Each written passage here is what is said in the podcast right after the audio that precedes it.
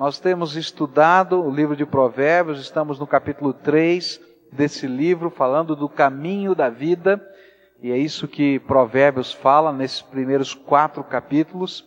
Estamos estudando algumas dicas práticas para um novo estilo de vida. Se tem lugar para Jesus no teu coração, um novo estilo de vida tem que ser implantado.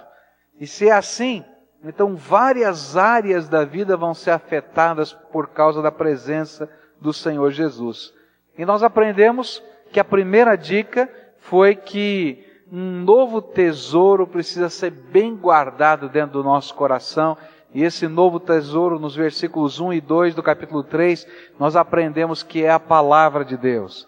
A palavra do Senhor tem que ser entesourada dentro do nosso coração, deve ser guardada, deve influenciar a nossa vida, e isso faz parte do novo estilo de vida.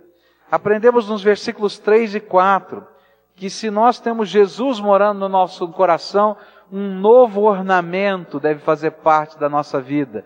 Nós não vamos só nos enfeitar por fora, né? Botar a gravata, botar o terno, o paletó, a roupa, mexer no cabelo, mas agora nós vamos ter enfeites que procedem de dentro do coração. E a Bíblia nos diz que dois deles vão fazer parte da nossa vida e precisam fazer parte da nossa história. E nós vamos aprender que amor e fidelidade vão fazer parte da característica de vida de quem tem Jesus no coração. Quem tem Jesus no coração ama, porque Deus é amor. Quem tem Jesus no coração aprende a viver fidelidade, compromisso, porque Deus é fiel. A terceira dica que nós aprendemos no capítulo 3 é que se temos Jesus no coração, não tem jeito, você vai aprender a viver uma nova dimensão da percepção de quem você é. Você vai ter uma nova visão de si mesmo. Se antes você confiava no teu taco, confiava em você mesmo, confiava na tua capacidade, confiava nos teus estudos, doutor ou não doutor, tanto faz, porque sem Jesus não funciona. Só com Jesus funciona. Se Jesus não for o Senhor da nossa vida, não funciona. Se você quer andar com o Senhor, Jesus está morando no seu coração, então você vai ter uma nova visão de adoração. Ele é digno de toda a honra, toda a glória, todo louvor, e nós vamos adorá-lo com os nossos lábios, com as nossas mãos, com os nossos dons, com os nossos pés e com os nossos recursos financeiros. Por quê? Porque Deus é dono de todas as coisas. E adorá-lo com os nossos recursos financeiros é reconhecer o senhorio dele em todas as coisas e é destronar o Deus desse século. O Deus desse século, Jesus falou que usou uma figura, não é? Que era Mamon, esse Deus que parece que dá coceira na mão da gente de ganhar, ganhar, ganhar, conseguir, e a gente vive só em função disso. E a gente vai ter que destronar porque não dá para servir a dois senhores e a gente vai honrar Jesus com tudo aquilo que a gente tem. Vai começar com o dízimo, vai passar pelas ofertas alçadas, e a gente faz isso com alegria e não como um peso no nosso coração. E o próximo assunto, próxima dica que Provérbios vai nos dar sobre esse novo estilo de vida, vai aparecer nos versículos 11 e 12.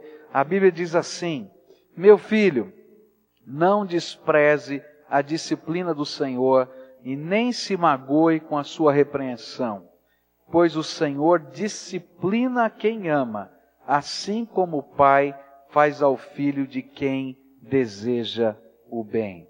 Vamos orar a Deus. Pai, ajuda-nos a compreender a tua palavra. Ajuda-nos a entender os teus propósitos e aplica a tua palavra ao nosso coração. É aquilo que eu oro em nome de Jesus. Amém receber disciplina não é legal. Você gosta de levar bronca? Você gosta de ser disciplinado em algum sentido? Você gosta de ouvir crítica? Eu ainda não encontrei ninguém que goste assim, né? A gente recebe, sabe que precisa, mas às vezes dá um arrepiozinho assim por dentro. Não dá em você? Aquele arrepiozinho assim quando a gente recebe uma crítica? Eu me lembro de uma bronca que eu levei do meu pai, daquelas que a gente nunca mais se esquece. Você consegue lembrar alguma que você levou do seu pai, da sua mãe, que você nunca mais esquece? Eu estava brincando na rua, devia ter o que, uns oito anos, por aí, nove, não tenho bem certeza. Eu lembro da bronca, mas não lembro da minha idade, né? E aí eu vi um carro, naquele tempo era um Fusca azul escuro, nunca vou me esquecer da cor do Fusca. Ele tinha uns pneus ainda, naquele tempo usava aquele pneu faixa branca, você lembra? Pneu faixa branca? E eu achei aquele pneu do Fusca tão bonito e fiquei pensando, já sei, eu vou brincar. Achei um palitinho de fósforo, hã? Imagina o que eu fiz e fui lá e gostei de ficar apertando a válvula, né, daquele pneu. E fiquei brincando até que ela engripou e aí esvaziou tudo. E o pneu ficou no chão. E eu olhei para um lado, olhei para outro, achei que ninguém estava vendo o que estava acontecendo. Fui embora, saí de fininho, tal, etc. Um belo dia, aparece um senhor na minha casa. Passou mais ou menos uma semana, aparece um senhor na minha casa. E eu vi que a conversa era séria, o papai me mandou sair da sala, e ele recebeu aquele senhor, mamãe e papai sentaram ali na sala, aquele senhor, e aquele senhor falava, falava, falava, e eu falei, quem é esse homem? O que, que será que está acontecendo? De repente aquele homem foi embora, e o papai me botou sentado na mesma cadeira, assim. Hum, a coisa começou a ficar séria. Ele disse assim: Filho, você baixou um pneu de um carro? E eu fiquei pensando: Hum, e agora? Baixei ou não baixei? O que, que eu vou falar agora aqui, né? O que, que eu digo? Baixei ou não baixei? Falei: É, pai, baixei o pneu do carro. Mas por que, que você baixou o pneu do carro, filho? Ah, pai, eu não sei. Eu fui brincar lá com o palitinho, né? E aí o palitinho travou lá dentro, o pneu baixou né? Mas filho, olha só o que você aprontou. Você sabe o que aconteceu? Eu falei, não, pai, não sei o que aconteceu. Você sabia que o dono daquele carro, a mulher dele estava grávida? Eu, não, papai. É, estava grávida. E você sabia que naquela noite que você baixou o pneu, ela teve que ir para o hospital? E eu disse, não, papai.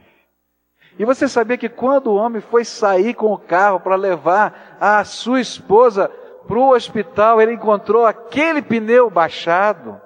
E foi um desespero, ele teve que trocar o pneu, colocar a sua esposa no carro para levar-o correndo para o hospital. E quando ele foi no borracheiro, o borracheiro abriu o pneu e ele viu que não estava furado o pneu.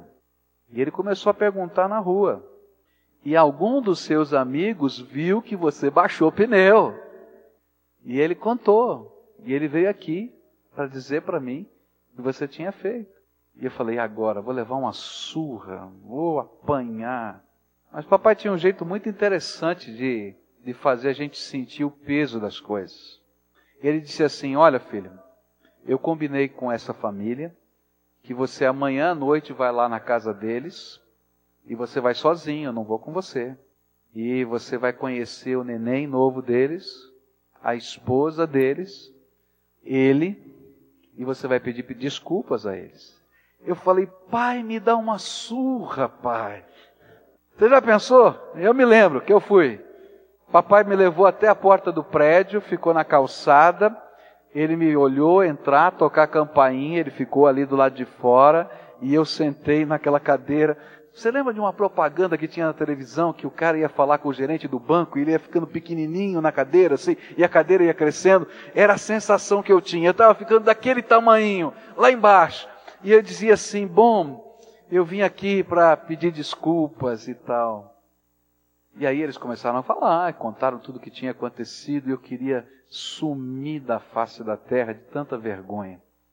Mas eu estou contando essa história para vocês porque o que Provérbios está falando para a gente tem muito a ver com aquilo que o papai e a mamãe faz comigo e com você, fizeram no passado e você faz com seus filhos hoje.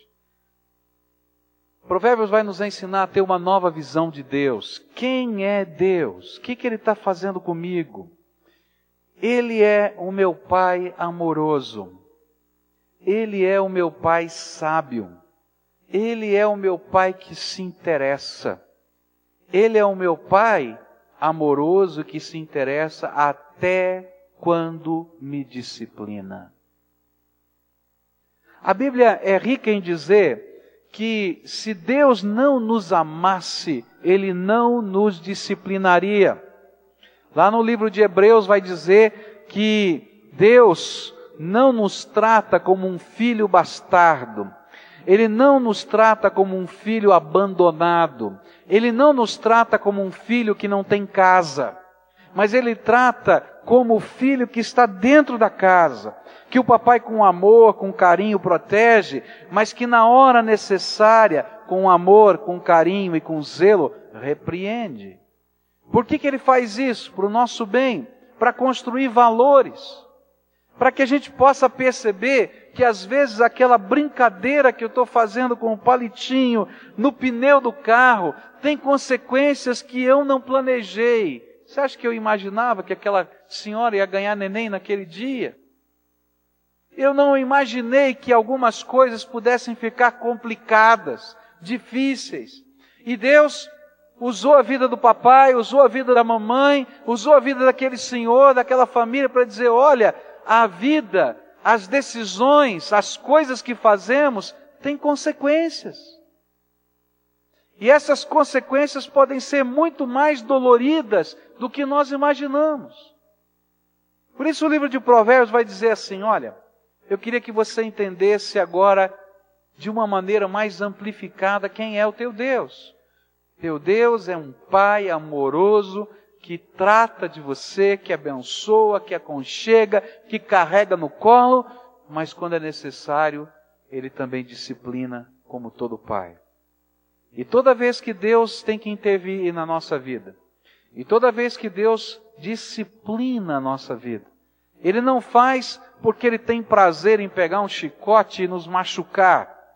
Ele não faz porque ele tem prazer em ver as nossas lágrimas. Ele não faz porque ele tem prazer em ver, tá vendo? Agora você vai sofrer. Não. Ele faz para que males maiores não venham sobre a nossa vida. Nós estamos caminhando por essa vida e o rumo da nossa vida é complicado. As decisões que nós estamos tomando dia a dia na nossa vida, elas podem ser decisões de bênção ou de maldição. E algumas dessas decisões são de bênção ou de maldição eternas. Algumas têm consequências que são tremendamente machucantes ao longo dessa vida, e algumas têm consequências tremendamente machucantes por toda a eternidade. E Deus é o Pai que está trabalhando conosco. E se Ele é um bom Pai e Ele nos ama, Ele tem que nos ajudar a alcançar o melhor da vida terrena e o melhor da vida eterna. E então, por isso, algumas vezes Ele tem que intervir na nossa vida. E algumas vezes Ele precisa nos disciplinar. E algumas vezes Ele tem que permitir que determinadas dores venham para que eu possa enxergar a consequência das minhas decisões. Ele algumas vezes me poupa de algumas coisas, mas outras vezes ele revela o meu pecado. E toda vez que ele faz esse movimento, ou de poupar, ou de revelar, ele está agindo como pai amoroso, como eu faço, como você faz com os seus filhos. Algumas vezes a gente protege, diz, filho, olha, não foi bom o que aconteceu. Mas olha, você aprendeu, tá. Mas algumas vezes a gente vai e repreende mais firmemente, porque a gente percebe que a criança não está aprendendo a consequência dos seus atos. Deus está trabalhando assim na minha vida. E o que o livro de Provérbios está nos ensinando é que possamos ter uma nova percepção desse Deus, que é um Deus que nos ama em todas as circunstâncias da vida e por causa do seu amor precisa às vezes nos disciplinar. A palavra de Deus vai dizer: se você é filho que está debaixo da disciplina, se você é filho que está debaixo de um momento em que Deus está repreendendo você, então não se magoe com essa repreensão. Não se revolte, porque essa revolta é maior tolice. Porque Deus, de alguma maneira, através dessa repreensão, está abençoando você. Às vezes nós, como filhos, né, ficamos muito irados. Ah, como eu queria que o papai me desse uma surra naquele dia, mas eu não queria ir na casa daquele homem. Como eu queria que o papai me desse um castigo de ficar um mês sem ver televisão. Mas eu não queria falar com aquela mulher, nem ver aquele neném, porque eu morria de vergonha. Mas aí eu vi a sabedoria do papai. Ele nem me deu uma surra e nem me proibiu nada. Ele simplesmente me levou até aquele lugar para enfrentar as consequências do meu erro. E muitas vezes Deus faz assim conosco. A disciplina de Deus não é um chicote, um castigo, ou você sair marcado com as é, estigmas sangrando. Não. A disciplina do Senhor é colocar você em determinados caminhos da vida e você vai ter que agora enfrentá-los. E você vai ter que lidar, e você vai ter que dizer: Deus, por que, que o Senhor não me poupou disso? O Senhor podia fazer isso, o Senhor podia fazer aquilo, o Senhor podia fazer aquilo outro. Ele diz: É verdade, eu poderia mesmo. O anjo do Senhor já estava lá do seu lado para te proteger, mas eu disse para ele agora: Não, não faz nada. Porque se eu fizesse, eu estaria abençoando a tua carne, eu estaria abençoando a sua rebeldia, eu estaria abençoando a tua dureza de coração. E muitos de nós, queridos, vamos vivendo a vida e enfrentando as tempestades. Tempestades que nós mesmos criamos. A Bíblia diz assim: do que se queixa o homem? E ela responde: a não ser dos seus próprios pecados. Quantas vezes nós estamos tomando decisões que são contrárias ao projeto de Deus e ao propósito de Deus. E nós ficamos aguardando, pedindo, Deus, o Senhor não vai intervir para me impedir? Ele diz, não, filho, você tem que crescer. Não é assim? Você não faz assim com o seu filho? Você diz para ele, ó, você tem que ter responsabilidade, a hora vai tocar aí o, o despertador, não é? Se você perder a hora, vai perder a prova. Ah, mãe, né, me acorda. Não, tá aqui o despertador, tal. E se perder a prova? Perdeu. Vai falar com o professor, vai ver se tem segunda chamada, vai correr atrás. Por quê? Porque tem momentos que a gente tem que ensinar valores de vida. E se a gente não ensinar os valores da vida, quem vai ensinar? Sabe quem vai ensinar? O mundo vai ensinar. E gente, como dói quando o mundo ensina. Porque o mundo nos disciplina sem amor. O mundo nos disciplina com a cadeia, o mundo nos disciplina com a fome, com a perda do emprego, a gente não consegue, a gente não entende o que é autoridade. Quanta gente não consegue parar num emprego simplesmente porque não sabe lidar com autoridade, não sabe ter chefe, não sabe cumprir ordem, e aí fica infeliz a vida inteira porque talvez não tenha sido disciplinado e não tenha aprendido as consequências dos nossos atos. Mas a palavra de Deus diz assim: ó, tem uma nova visão. Deus é o Pai que te ama. E enquanto Ele te ama, Ele te disciplina. E enquanto Ele te disciplina, Ele não está no desejo de castigá-lo, mas Ele está naquele desejo de construir valores tremendos na tua vida. Por isso o livro de Provérbios vai dizer: Meu filho, não despreze a disciplina do Senhor, nem se magoe com a sua repreensão, pois o Senhor disciplina quem ama, e assim como o pai faz ao filho de quem deseja o bem. Ao invés de magoar-se, sabe o que você deve fazer? É ouvir a voz de Deus. Sabe quando a disciplina termina? Quando a gente aprende a lição. Eu fico impressionado com o povo de Israel no deserto. Eles em dois anos estavam na porta da terra prometida.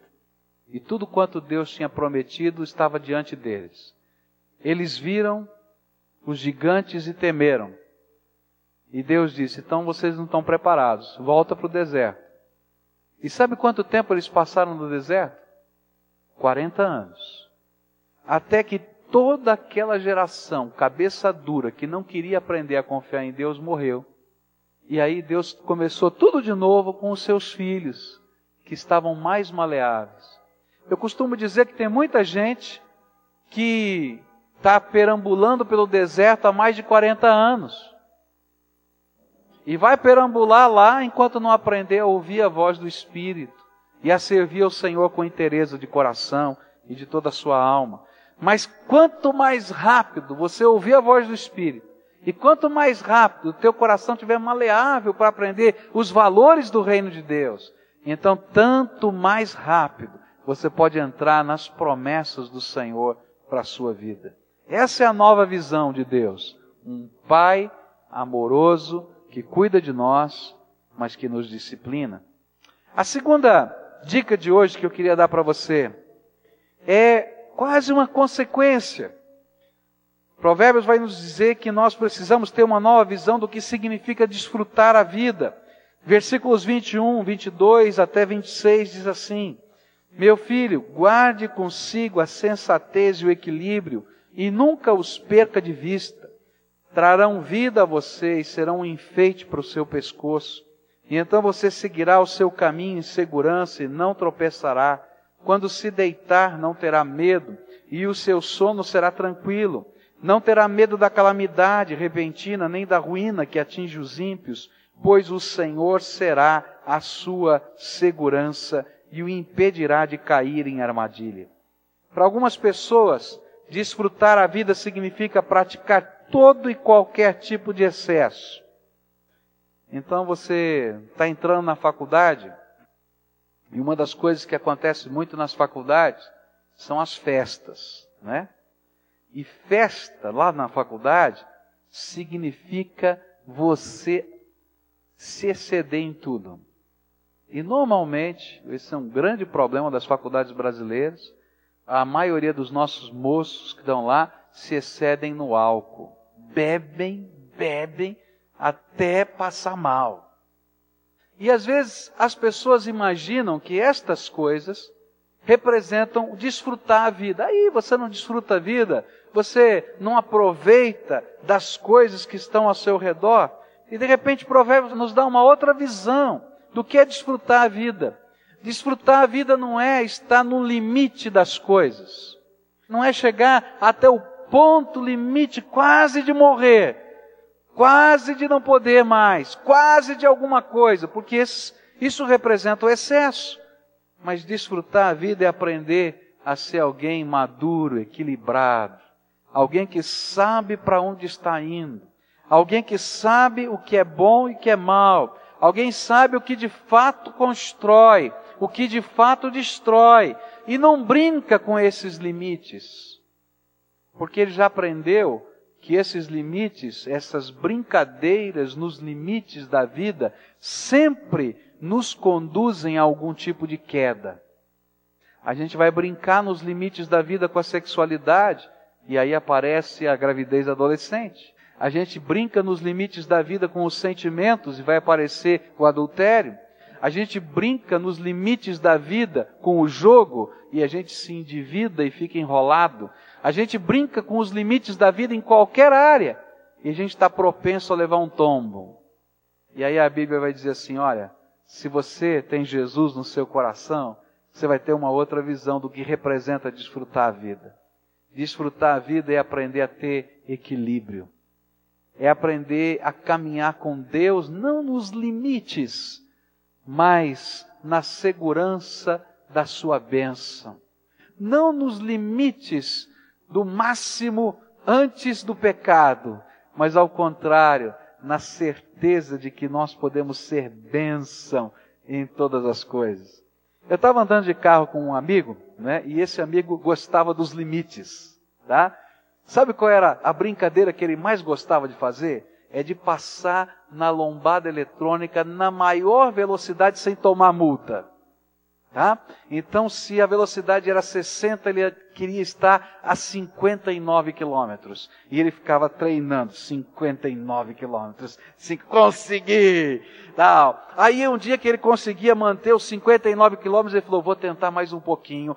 Eu vou para 59 quilômetros e meio. E ele foi lá e disse: eu consegui 59 quilômetros. É verdade isso, é um amigo meu. Agora adivinha o que aconteceu um belo dia? Ele passou e aquela sirene tocou, ah, aquela luzinha daquela lombada eletrônica, e ele disse: Perdi. Foram cento e tantos reais agora. Ele disse: Continua tentando, meu filho, continua. Aí vê, quando a gente vai sempre para os limites da vida, a gente vai encontrar alguma coisa assim.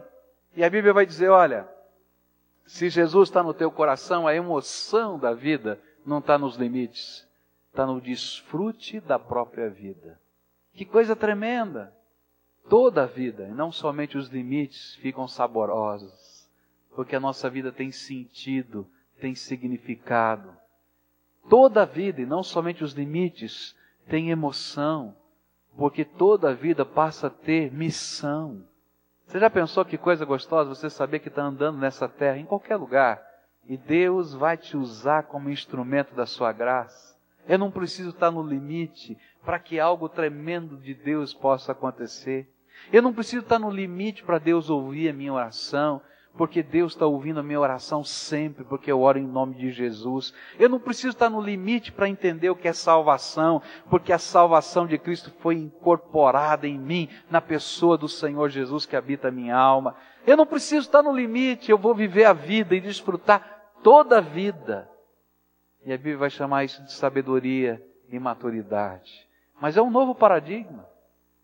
A emoção e a adrenalina estão em experimentar o sabor de toda a vida com Cristo. A emoção de andar com Jesus em todo o tempo. Esse é um novo valor que Deus quer que estejamos incorporando. Então, uma nova visão da vida, desfrutar a vida, é andar no equilíbrio de Deus, na graça de Deus e saborear a presença de Jesus em todos os momentos da vida e deixar que a nossa vida retrate essa beleza. E por fim, terceira dica que eu queria deixar com você, tem muito a ver com esse saborear da vida. Tem a ver com uma nova visão sobre o que significa ser uma bênção. Quando lhe for possível, verso 27, não deixe de fazer o bem a quem dele precisa. Não diga ao seu próximo, volte amanhã e eu lhe darei algo, se pode ajudá-lo hoje. Não planeje o mal contra o seu próximo, que confiantemente mora perto de você.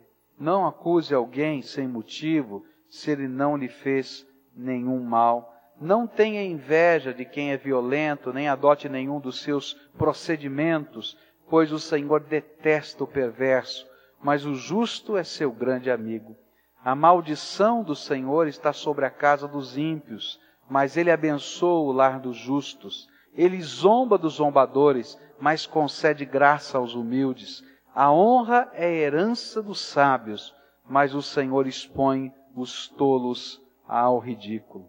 A última dica desse capítulo é sobre o nosso novo estilo de vida, que marcado está pela sabedoria de Deus e essa dica tem a ver com a compreensão da necessidade de sermos uma bênção nessa terra. Eu posso desfrutar a vida porque a minha vida tem significado e a minha vida tem missão. Eu posso desfrutar a vida porque enquanto eu estou vivendo, Deus me usa para ser uma bênção. E aqui no livro de Provérbios, ele vai passar para a gente uma visão mais ardente disso.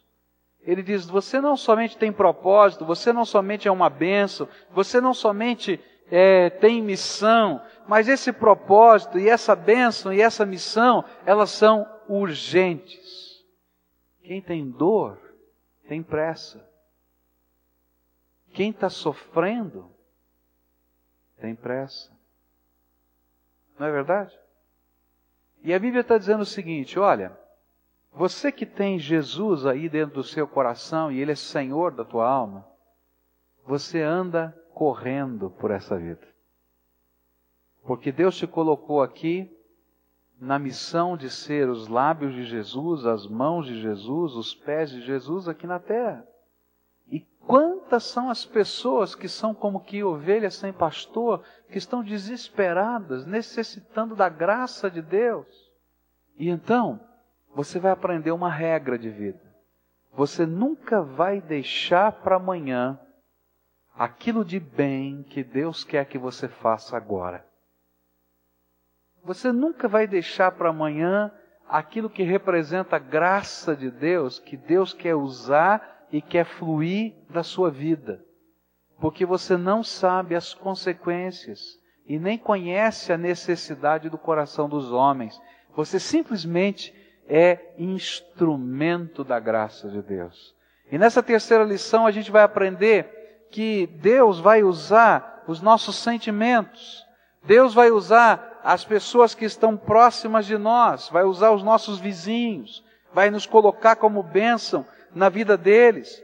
Deus vai transformar as nossas intenções, não para aparecer, não para controlar, não para desejar apropriar-se, mas simplesmente para que essa nova natureza de bondade em que fomos revestidos em Deus se manifeste na vida de alguém.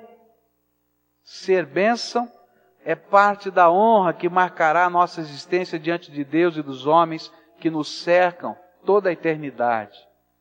Deus quer que eu seja uma benção. Sabe, quando Jesus foi falar sobre esse assunto, Jesus disse que nós deveríamos amar o nosso próximo como nós nos amamos, a nós mesmos. E aí um dos doutores da lei disse assim: quem é o próximo?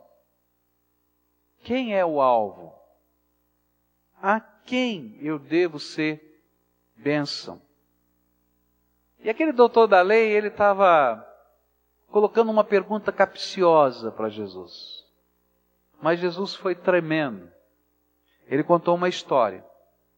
Ele contou a história de um homem que tinha ido para uma determinada região da Judéia, saiu de Jericó para Jerusalém, atravessou o deserto da Judéia, e naquele lugar ele foi assaltado, ele foi espancado, e ele foi deixado no meio do caminho. Aquele era um lugar retirado, era um lugar deserto, o deserto da Judéia, ele é bem diferente do que você pode imaginar de um deserto. Às vezes a gente pensa em deserto em areia, né? Deserto do Saara. Na verdade é uma re região bastante montanhosa, é um fundo de vale, só que não tem água, não tem construções. E é um lugar perigoso porque é difícil de achar água, mas é um lugar perigoso porque se chover na região de Jerusalém, toda a água desce em direção ao Mar Morto e vem uma enxurrada que forma um rio no fundo daquele vale. E quem estiver andando ali pode morrer afogado. E de repente passou um samaritano, e o judeu e o samaritano tinham uma birra muito grande. Um não considerava o outro, um não falava com o outro, eles eram quase que inimigos espontaneamente. E passou aquele samaritano e viu um judeu deitado. Antes daquele samaritano passar, tinha, tinha passado um levita, tinha passado um sacerdote, e todo mundo estava com pressa, e todo mundo tinha muita coisa para fazer, todo mundo estava preocupado até com a sua religião, mas não olharam o homem que estava deitado no chão.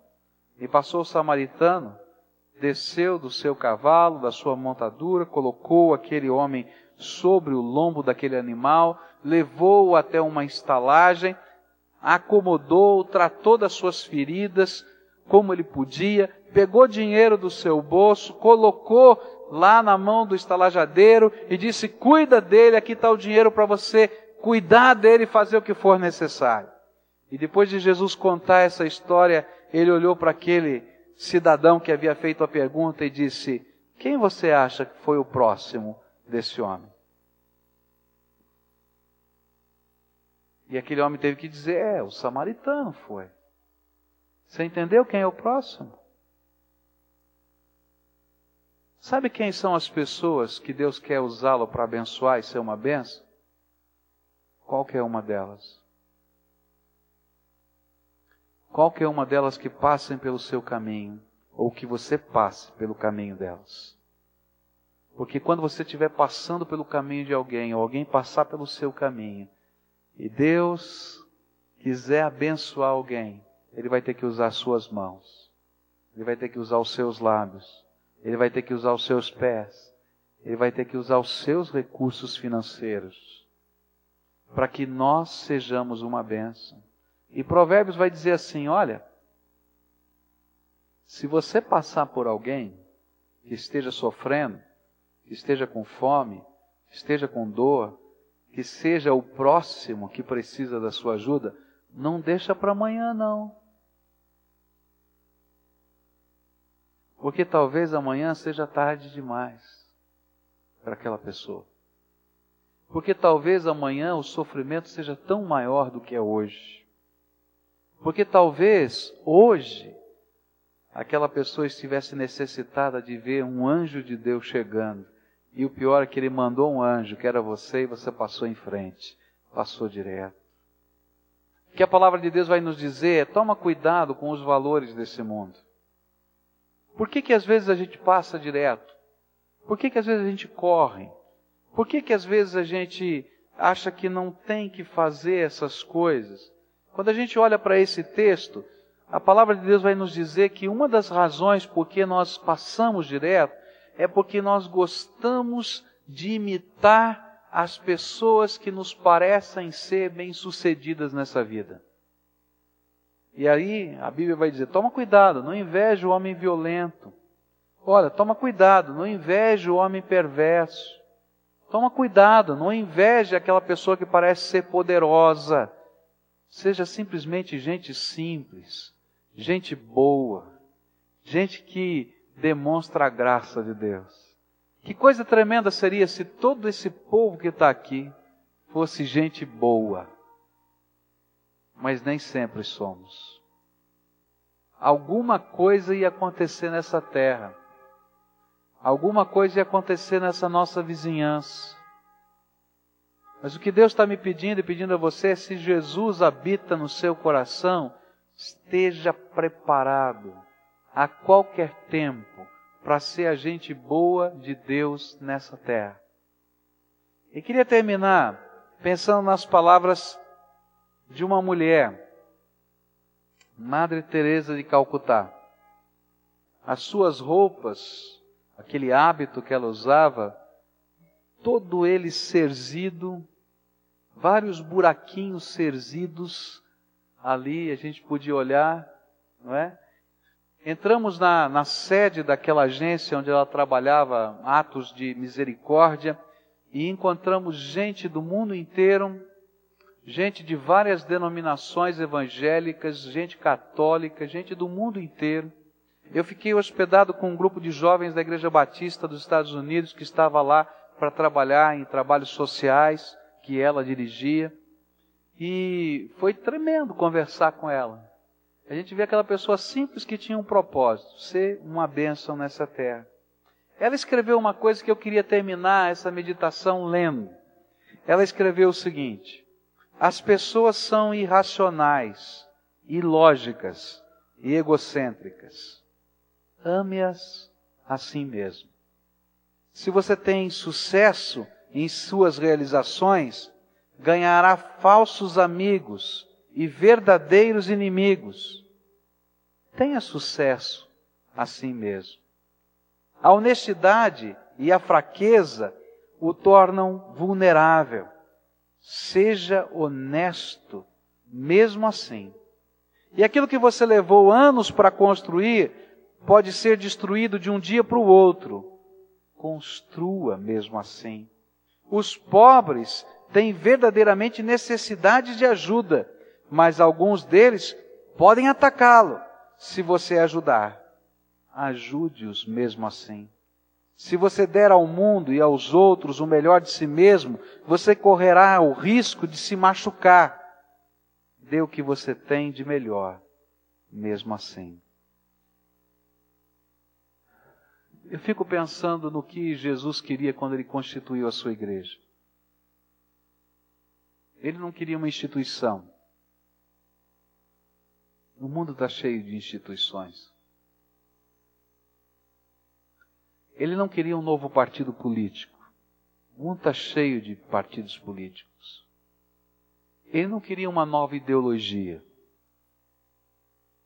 O mundo está cheio de, de, de ideologias e nós já nos decepcionamos com muitas delas.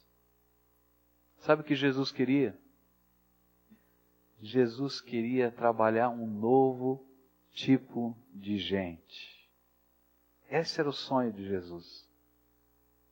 Ele olhou para pessoas que estavam abatidas, aflitas, amarguradas, desgarradas, como ovelhas sem pastor. Ele amou-as. Amou-as ele viu que dentro do meu coração e do seu coração havia pecado. E o pecado que está dentro do meu e do seu coração nos afastava de Deus e nos destruía, nos corrompia como um câncer por dentro. E então ele tomou o meu lugar e o seu lugar na cruz do Calvário. Ele sabia que existia uma batalha espiritual tremenda acontecendo no mundo espiritual e que o inimigo das nossas almas, Satanás, se valia de alguns direitos e detinha nas mãos a chave da morte e a chave do inferno. E então ele desceu ao Hades, e naqueles três dias em que ele esteve morto, antes da sua ressurreição, ele reconquistou as chaves da morte e do inferno e ressuscitou com elas nas mãos. Ele olhou para aquele povo e viu que aquele povo não conseguia se consertar sozinho, mesmo com tudo que ele tinha feito. Sabe o que ele fez? Ele disse: Papai, abre as janelas do céu e derrama do Espírito Santo sobre eles. E aí o Papai do céu abriu as janelas do céu e derramou o Espírito Santo. Aquele Espírito Santo que no Velho Testamento só era derramado sobre os profetas, que só era sobre, derramado sobre os ungidos de Deus. E ele veio e derramou sobre a minha vida e sobre a tua vida.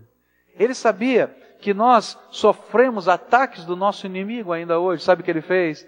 Ele disse: Papai, coloca o selo, coloca uma marca de propriedade especial. E ele nos selou com o Espírito Santo da promessa. Por isso, Satanás não pode tocar em nós, porque nós fomos guardados pelo Senhor. E sabe para quê? Para quê? Para que nós fôssemos um novo tipo de gente. Que o coração tivesse ardendo de amor por Jesus que o coração tivesse ardendo de amor pelo reino e que o coração tivesse ardendo de amor pelas pessoas. Ele olhou para dizer assim: Olha, eu quero fazer um novo tipo de homem, um novo tipo de mulher, que tem valores diferentes, que vai colocar a palavra dentro do coração, que vai perseguir os alvos do reino, que vai entender disciplina, porque está se submetendo ao papai, que vai entender que gozar a vida não é chegar nos limites da vida, mas é desfrutar tudo de bom que Deus tem preparado para nós. Mas essa gente vai ter uma característica bonita. Essa gente, por onde passar, vai ser gente. Gente do jeito que eu sonhei, que vai amar, que vai perdoar, que vai abençoar, que vai cuidar. Eu sou parte do propósito de Deus nesse processo. E você também. E cada dia que eu luto contra esse propósito de Deus, Deus não desiste de mim porque Ele me ama, mas eu entristeço o coração do meu Pai, porque Ele me criou para ser uma bênção nessa terra. E Ele investiu tudo do seu reino, para que essa bênção eterna que está no meu coração pudesse se transformar em bênção na vida das outras pessoas. E a minha pergunta é: como é que está o teu coração? Como é que Deus tem podido ser pai que ensina com amor e às vezes tem que disciplinar? Como é que você está lidando com a disciplina do pai? Talvez tenha alguma área da tua vida que o Espírito Santo está lutando com você. E talvez seja uma área de rebeldia na tua vida. Em que você está dizendo, Deus, eu não quero fazer do teu jeito, eu não quero fazer assim. Agora presta atenção, quem está te ensinando é o Deus Todo-Poderoso que te ama. Arrependimento é quando a gente diz, está certo, Deus, vai ser do teu jeito.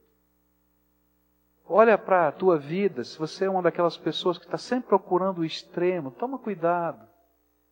Porque Deus quer te poupar do sofrimento de cair e de se arrebentar. E por onde você andar, seja benção. Seja benção. Eu queria que você pudesse dizer isso para Jesus. Quero ser esse tipo de gente que o Senhor está refazendo nos dias de hoje. Que Deus te dê graça e te abençoe.